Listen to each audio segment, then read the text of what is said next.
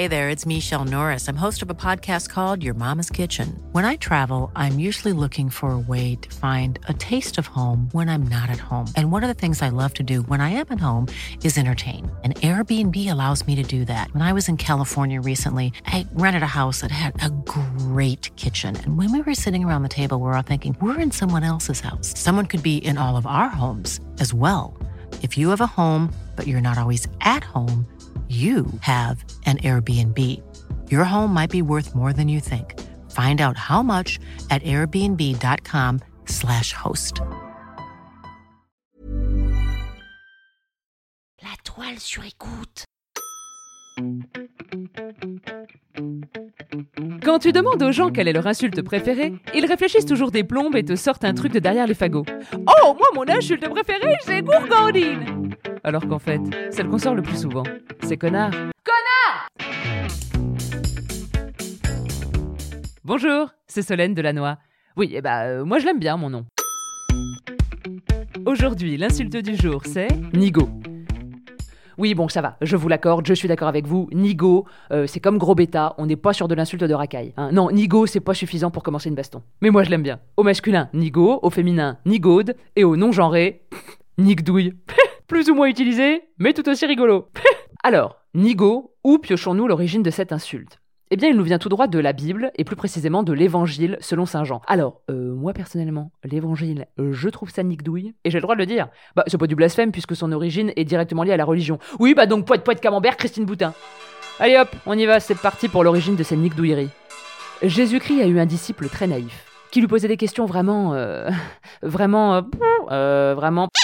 Eh bah, ce monsieur à l'époque s'appelait Nicodème. Mais bon, comme vous le savez, lorsqu'un mot puise son origine en des temps aussi lointains, eh bien il est déformé par la prononciation populaire. Nicodème deviendra donc Nigodème. Et ben voilà, il suffit d'un rhume pour qu'un connard déforme ton prénom pour le reste de la nuit des temps.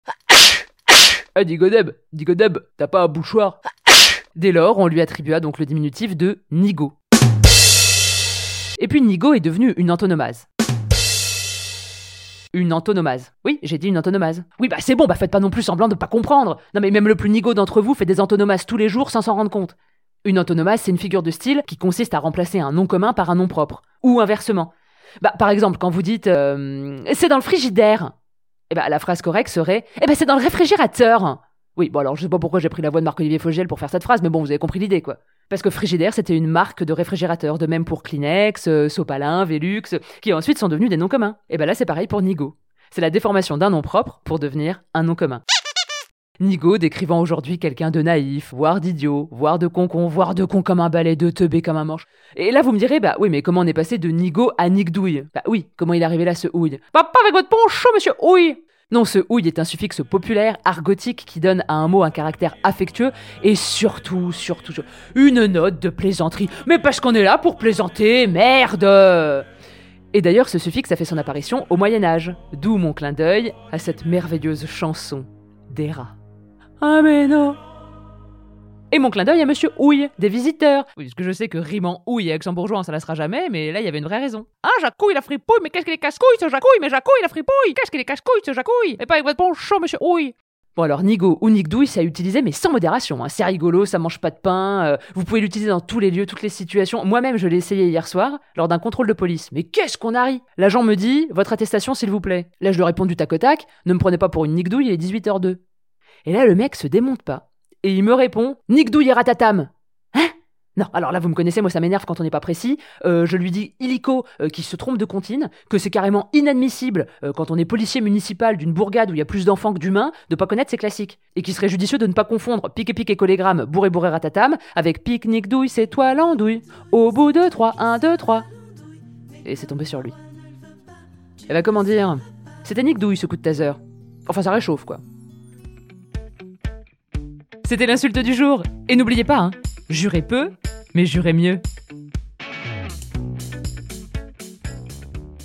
La toile sur écoute. Even when we're on a budget, we still deserve nice things. Quince is a place to scoop up stunning high-end goods for 50 to 80% less than similar brands. They have buttery soft cashmere sweaters starting at $50, luxurious Italian leather bags, and so much more. Plus, Quince only works with factories that use safe, ethical, and responsible manufacturing. Get the high-end goods you'll love without the high price tag with Quince. Go to quince.com/style for free shipping and 365-day returns.